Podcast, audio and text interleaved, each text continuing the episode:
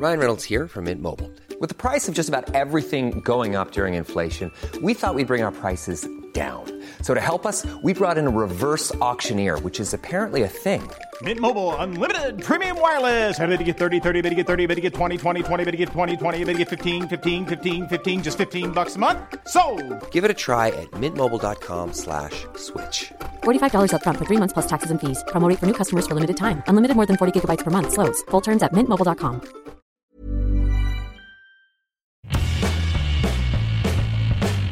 Hola a todos, esto es Sin Comentarios, el programa con los temas y noticias que a todo el mundo interesa y las opiniones que nadie pidió.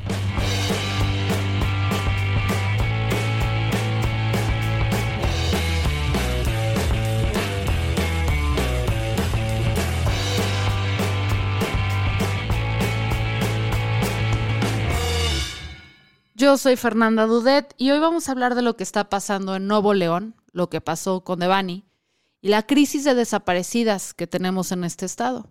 Miren, según la Comisión Nacional de Búsqueda, en México desaparecen siete mujeres cada día. De estas, el 70% está concentrado en nada más y nada menos que uno, dos, tres, cuatro estados.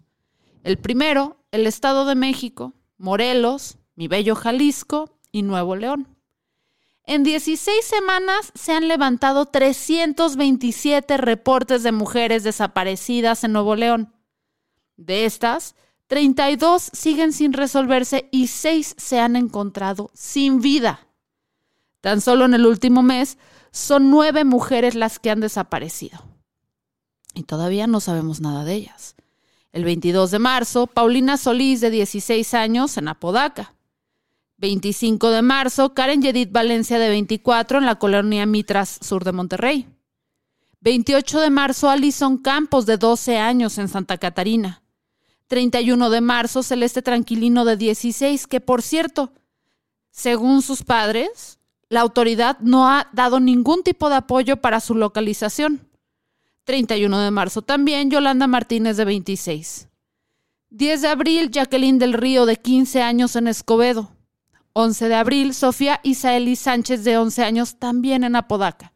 Por cierto, la madre de Sofía tuvo que desmentir al gobernador Samuel García cuando éste declaró que ya había sido localizada. Falso.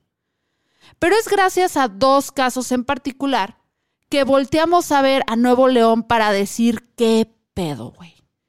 El primero fue el de María Fernanda, que el 3 de abril a media tarde le manda un mensaje a su familia para informarles que va a acompañar a un compañero de trabajo para ver un carro que quería comprar en la zona industrial de Apodaca. A las 8.52 manda otro mensaje a su mamá diciendo que ya iba de vuelta a la casa, pero nunca llega. Es a las 2 de la mañana que la familia, los papás de María Fernanda le avisan a la fiscalía que el celular estaba ubicado en cierta zona. Y estos se lanzan a ver qué onda. El papá se queda dando vueltas en la zona, en el área, prácticamente 24 horas. Pero las autoridades, estas nunca llegan. Poco tiempo después se detiene a Raúl Alfredo N., justo el ex compañero de María Fernanda, porque era la última persona que la había visto. Y a pesar de que el susodicho tenía arañazos y una mordida en la cara, las autoridades lo dejan ir por falta de pruebas, güey. Tres días después, la policía encuentra el cuerpo de María Fernanda, exactamente en la zona que se había señalado, con claras señales de violencia. Ya unos días después vuelven a detener a Raúl, ahora sí reconociéndolo como presunto, presunto autor intelectual del crimen, y le avisan a los medios antes que a la familia de María Fernanda. O sea, cero tacto. Los papás de María Fernanda hasta la fecha están convencidos que no fue el único partícipe del crimen. Pero ya no sabemos mucho de esta nota porque luego, luego tuvimos otro caso sumamente mediático. El siguiente caso que atrae nuestra atención y el cual se está discutiendo esta mañana o este día del 22 de abril, y se ha discutido los últimos 14 días, es el de Devani Escobar, una chava de 18 años que se va como cualquier chava de 18 años a una fiesta con sus amigas el 8 de abril.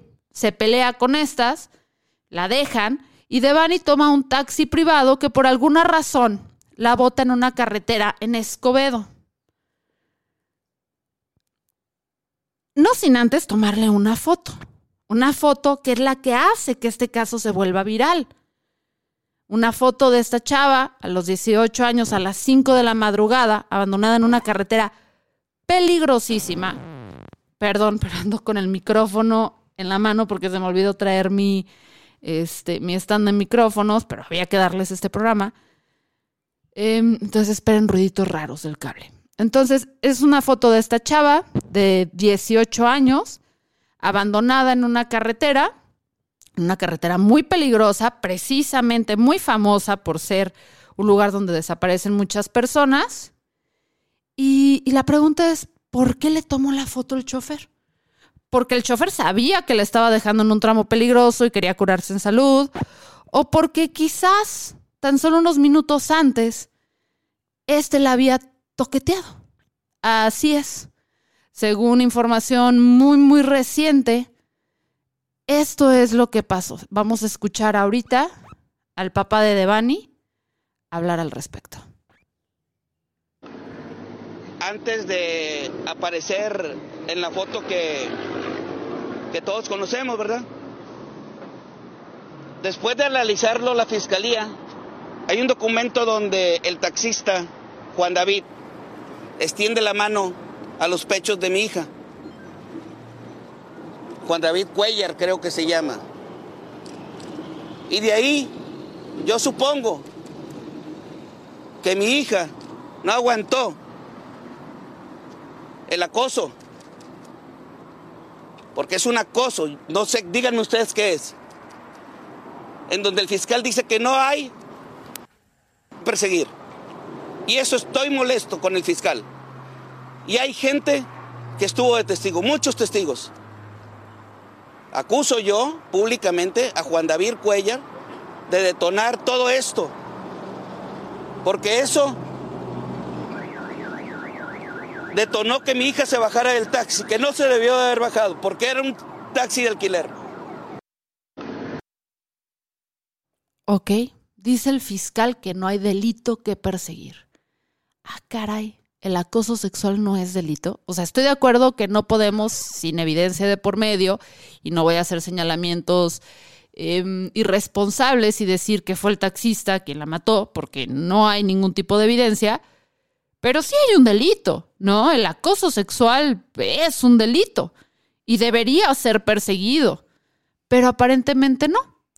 También en esta misma entrevista habla el, padre de Devani diciendo que la empresa de transporte mágicamente desapareció dos videos que podrían mostrar el momento exacto de la desaparición de esta.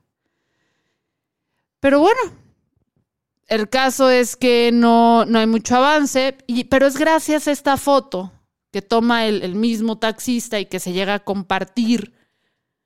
Eh, de entrar una mariposa y se paró en el micrófono. Es una cosa muy extraña.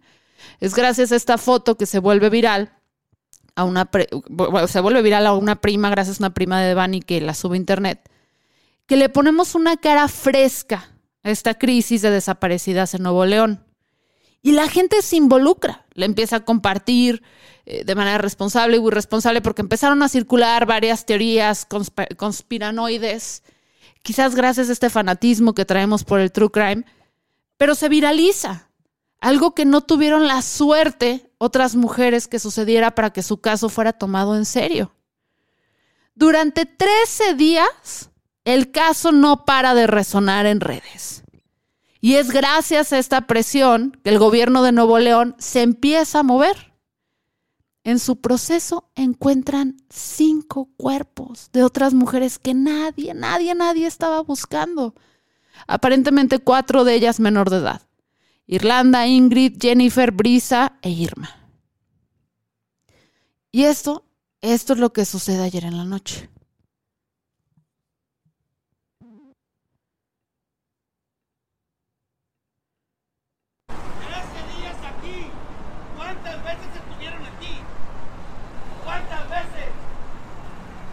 13 días aquí. ¿Cuántas veces estuvieron aquí? Esa es la voz del papá de Devani, gritándole a las autoridades ayer en la noche, tarde noche 21 de abril, cuando éstas fueron al motel Nueva Castilla, donde encontraron en una cisterna abandonada, a cuatro metros de profundidad, el cuerpo de Devani. Y esto lo acaba de confirmar, que si es su cuerpo, el padre, pues, de la víctima. Ahora hay muchas discusiones en torno al tema. Muchísimas. Algunas de ellas ridículas de tenerlas en este contexto. Por ejemplo, mucho ha salido la gente a decir que las amigas son culpables. No, las amigas son culeras.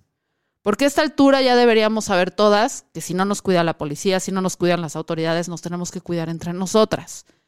Y que sí, definitivamente dejar a una amiga intoxicada, y sobre todo a cierta edad, aunque esta edad ya no sabemos ni a qué edad, ¿no? Porque ya vemos víctimas de todas, pero sobre todo a las mujeres jóvenes, no podemos dejar a una amiga sola, menos alcoholizada a altas horas de la noche, en un estado donde hay una crisis de desaparecidas. Pero ser culera no te hace culpable. Y enfocarnos en responsabilizar a estas dos mujeres realmente nos está desviando de algo más importante que debería ser, ser traer realmente a los culpables y hacer que las autoridades rindan cuentas, porque ese es el segundo caso donde reaccionan muy, muy tarde. Bueno, el segundo mediático. Ya vimos que hay muchos más, otros donde ni siquiera reaccionaron.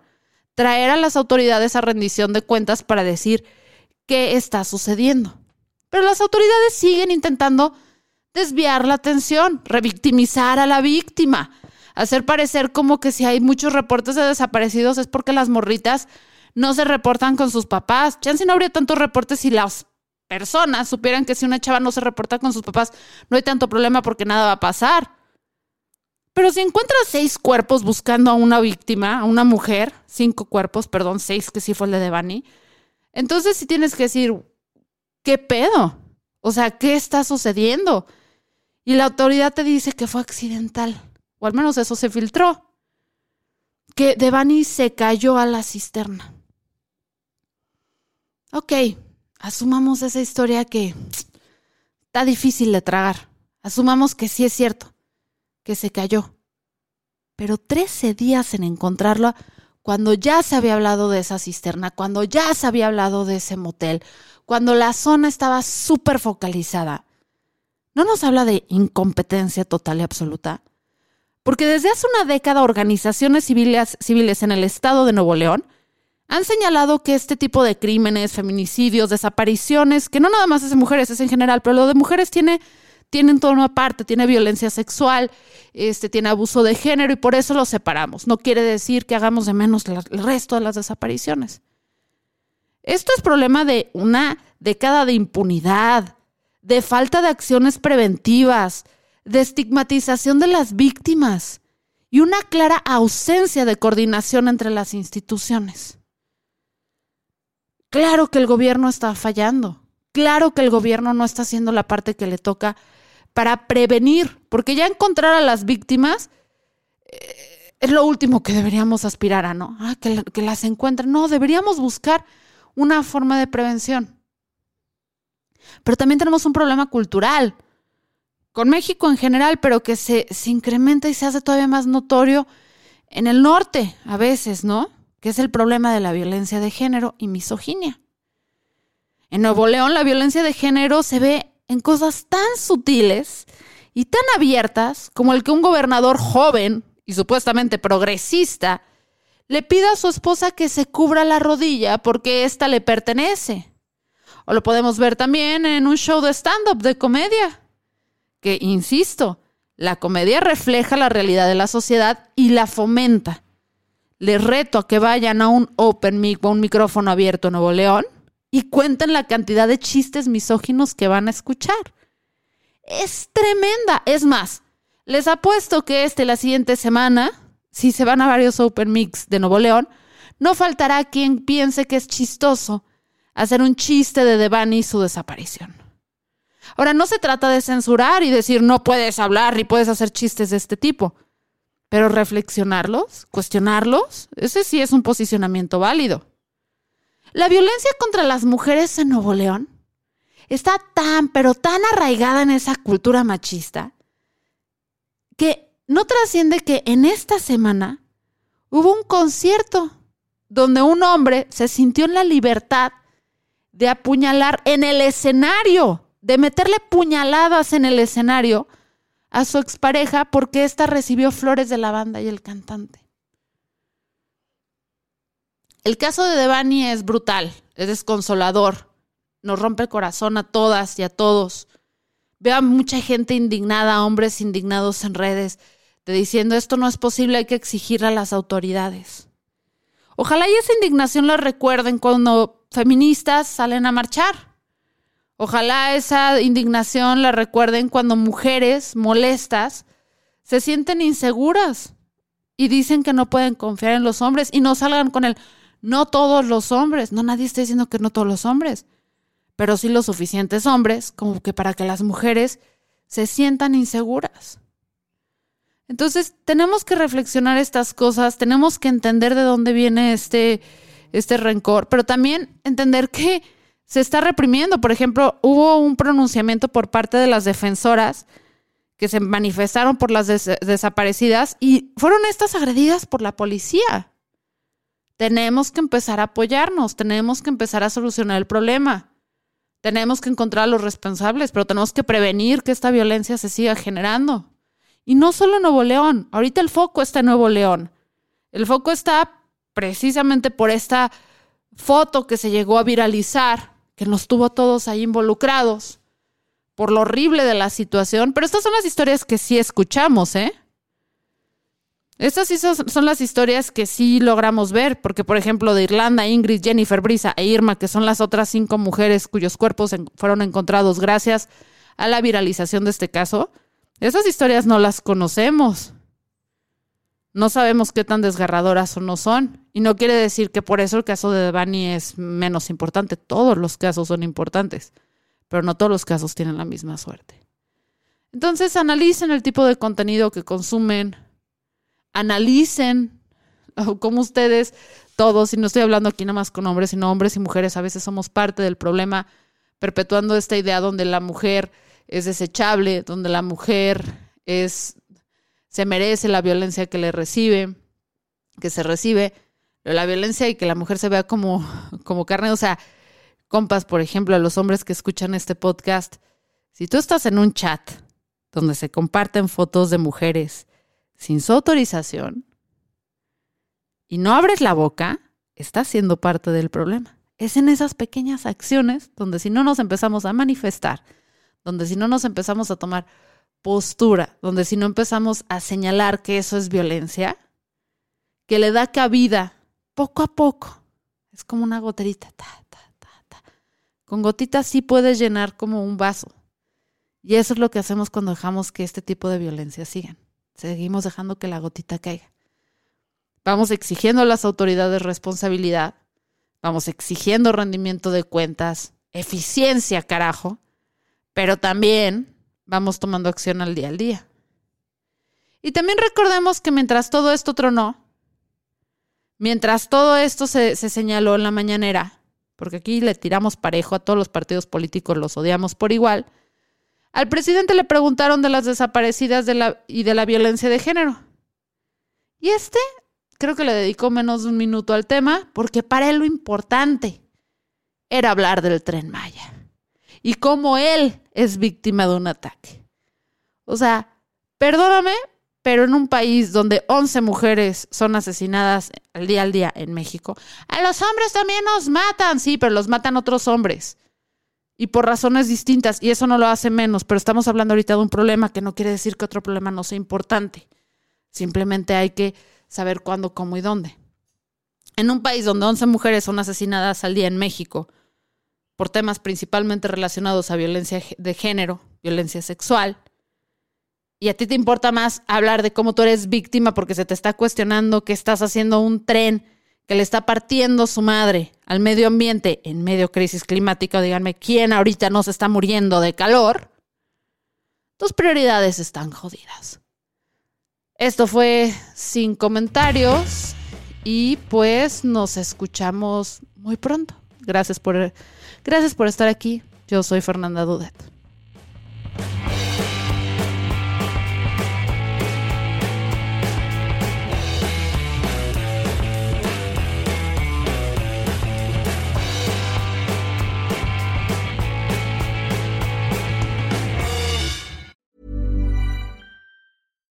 Here's a cool fact. A crocodile can't stick out its tongue. Another cool fact. You can get short term health insurance for a month or just under a year in some states. United Healthcare short term insurance plans are designed for people who are between jobs, coming off their parents' plan, or turning a side hustle into a full time gig. Underwritten by Golden Rule Insurance Company, they offer flexible, budget friendly coverage with access to a nationwide network of doctors and hospitals. Get more cool facts about United Healthcare short term plans at uh1.com.